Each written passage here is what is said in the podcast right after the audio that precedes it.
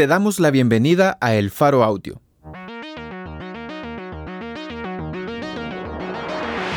Ahora puedes escuchar nuestros reportajes en el momento que más te convenga. Sigue nuestro canal en tu plataforma de podcast favorita y no te pierdas las historias importantes de Centroamérica.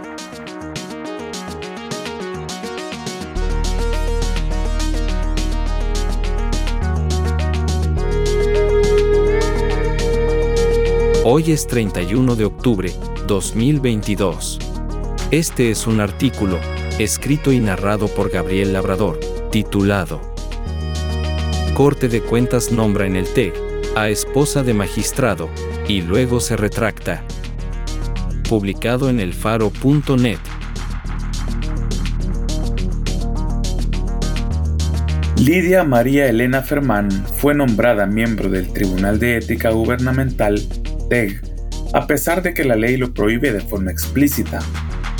Fermán permaneció menos de una semana en el puesto y lo dejó después de que el Faro hiciera preguntas sobre su nombramiento. De 54 años, Fermán es abogada penalista y se casó el 27 de febrero de 2009 con Miguel Ángel Flores Durel, magistrado de la Corte Suprema de Justicia, según las partidas de nacimiento de ambos extendidas por las alcaldías de San Salvador y Jocoro, Morazán, a las que el Faro tuvo acceso. La ley de ética gubernamental prohíbe que los cónyuges de magistrados de la CSJ sean miembros del Tribunal de Ética. No podrán ser electos o designados como miembros del Pleno del TEG el cónyuge, conviviente o parientes dentro del cuarto grado de consanguinidad o segundo de afinidad o socio con el presidente o vicepresidente de la República, los diputados de la Asamblea Legislativa y el Parlamento Centroamericano, presidente y magistrados de la Corte Suprema de Justicia. Reza el artículo 14 de la Ley de Ética Gubernamental. El objetivo de la ley es procurar la mayor independencia a la hora de investigar a los funcionarios. Fermán sustituyó a Marcos Campos Rosales, representante de la Corte de Cuentas en el TEG, que culminó su periodo el 24 de septiembre de 2022, después de 15 meses en el cargo. La fecha exacta de cuando Fermán fue nombrada por la Corte de Cuentas de la República en el Pleno del TEG es incierta pero hay fotografías de ella en actividades de dicha institución desde el 20 de octubre. El TEG está conformado por cinco titulares designados por distintas instituciones, entre ellas la Corte de Cuentas, la Asamblea Legislativa, la Presidencia de la República, la Fiscalía General de la República y la Procuraduría General de la República. Hasta el viernes 28 de octubre, Fermán aparecía en la página web del TEG como autoridad miembro del Pleno. Una fotografía de ella junto con el resto de miembros del TEG fue publicada en la cuenta oficial de Twitter de la institución el 20 de octubre, durante una actividad del TEG en el marco de la Semana de la Ética. El Faro contactó a la Corte de Cuentas para pedir una explicación del nombramiento de Fermán el jueves 27 por la tarde. El responsable de comunicaciones de la institución se comprometió vía WhatsApp a trasladar la consulta y a entregar una respuesta, pero no hubo tal respuesta y por el contrario, lo que ocurrió es que la información sobre el cargo de Ferman en el TEG desapareció de la página web. Y la Corte de Cuentas publicó en su Twitter el viernes 28 una convocatoria pública en la que invita a cualquier persona a participar en el proceso de selección de su representante en el TEG. Ella estuvo solo unos días en el cargo, dijo el Faro, una fuente interna del TEG que habló con este periódico y que solicitó que su nombre no fuera publicado por no estar autorizada a brindar declaraciones al respecto. El TEG hasta el cierre de esta nota no había respondido a una solicitud de comentarios oficiales que se le hizo el sábado 28 por la tarde. Tampoco Fermán respondió el correo que se le envió a la dirección que aparecía en la página del TEG. Antes de su breve aparición en Twitter como miembro del tribunal, Fermán no había sido funcionaria. Fue autorizada como abogada en 2001, fue agente auxiliar en la Fiscalía, llegó a ser directiva de la Federación de Asociaciones de Abogados del Salvador FEDAES y luego trabajó como abogada en Durel y Fermán, despacho creado junto con su actual esposo, el magistrado Flores Durel. Más recientemente, en 2020, Ferman obtuvo un contrato por libre gestión. No hubo licitación ni competencia, como asesora jurídica en el Ministerio de Trabajo, por el cual cobró, después de tres meses de asesoría, un total de 4.761 dólares.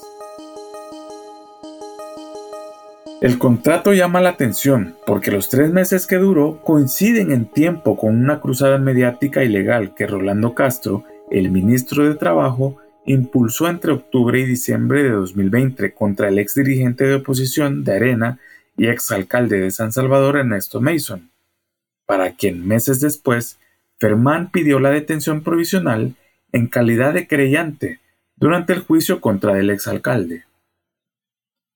En esas fechas, el ministro de Trabajo pidió al Tribunal Supremo Electoral que anulara la candidatura de Mason a la reelección y pidió a la Fiscalía investigar a Mason por varios delitos, entre ellos homicidio y retención de cuotas laborales. Luego, en mayo de 2021, Fermán fue la abogada particular que pidió la detención provisional de Ernesto Mason utilizando la figura de querellante. Mason había enfrentado en libertad un proceso judicial por fraude electoral, pero eso cambió cuando Fermán pidió su detención, cinco meses después de que se le terminó su contrato con el Ministerio de Trabajo. El esposo de Fermán, el magistrado Flores Durel, reconoció en una entrevista en junio de 2021 que la petición para que detuvieran a Mason la pidió él y su equipo de abogados, porque defendía los derechos de la clase trabajadora. Se refería a los intereses del sindicato Astram, al que pertenecía Castro antes de ser ministro, y al que pertenecían las víctimas del caso de retención de cuotas laborales de Mason. Flores Durel fue designado magistrado de la CSJ en un proceso irregular en junio de 2021 desde su cargo en la Corte, Flores Durel y el resto de magistrados promovieron una extensa depuración de jueces de todo el país que comenzó el 26 de septiembre. Los nuevos jueces han promovido sentencias que le hubieran favorecido a Flores Durel si él se hubiera mantenido en la práctica de litigante. Por ejemplo, la nueva Cámara Tercera de lo Penal de San Salvador anuló la libertad condicional en la que se encontraba Mason y ordenó su captura en octubre de 2021 después de que el juzgado, que conoció el caso de retención de cuotas, ordenara su arresto domiciliar. Otro cliente de Fermán y su esposo, el magistrado Flores Durel, fue Analigia Mixcosol de Saca, ex primera dama de la República, que fue condenada en junio de 2021 a 10 años por el lavado de dinero público malversado durante el quinquenio 2004-2009. También ella y otros protagonistas del caso salieron favorecidos recientemente con resoluciones emitidas por los jueces nuevos colocados tras la depuración promovida por la Corte. Hace unos días, el miércoles 26 de octubre, la nueva Cámara Primera de lo Penal anuló la condena de 10 años contra la ex primera dama y ahora el juicio deberá repetirse. El TEG está obligado por ley a supervisar la ética de los funcionarios públicos, haciendo valer la ley de ética. Esa tarea parece rebasar sus capacidades, pues, por ejemplo, los grandes casos de corrupción de las administraciones presidenciales que gobernaron entre 2004 y 2019 ocurrieron ya con la ley vigente. En los primeros cinco años de existencia, el TEC no tenía capacidad ni siquiera de multar a funcionarios a quienes se les comprobara violaciones éticas. Desde 2012, el TEC puede imponer multas, pero ha habido casos en los que ha decidido no hacerlo. Por ejemplo, cuando la Asamblea aprobó 93 mil dólares para comprar relojes y pulseras para los diputados y 13 mil dólares en licor en 2012.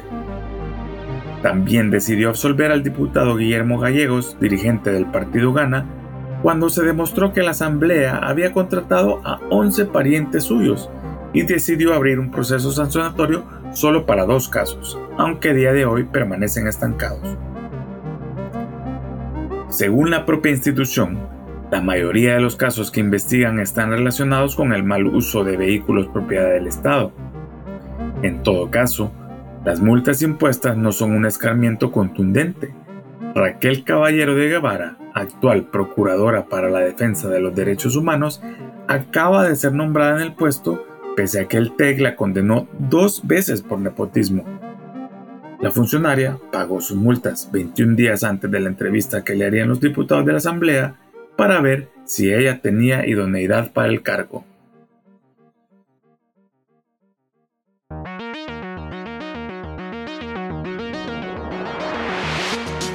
Corte de Cuentas nombra en el TEC a esposa de magistrado y luego se retracta.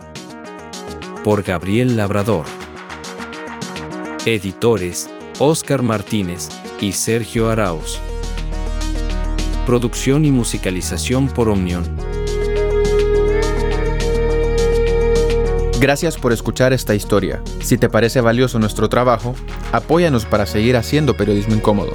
Sé parte de nuestra comunidad Excavación Ciudadana desde un dólar a la quincena. Ingresa a apoya.elfaro.net.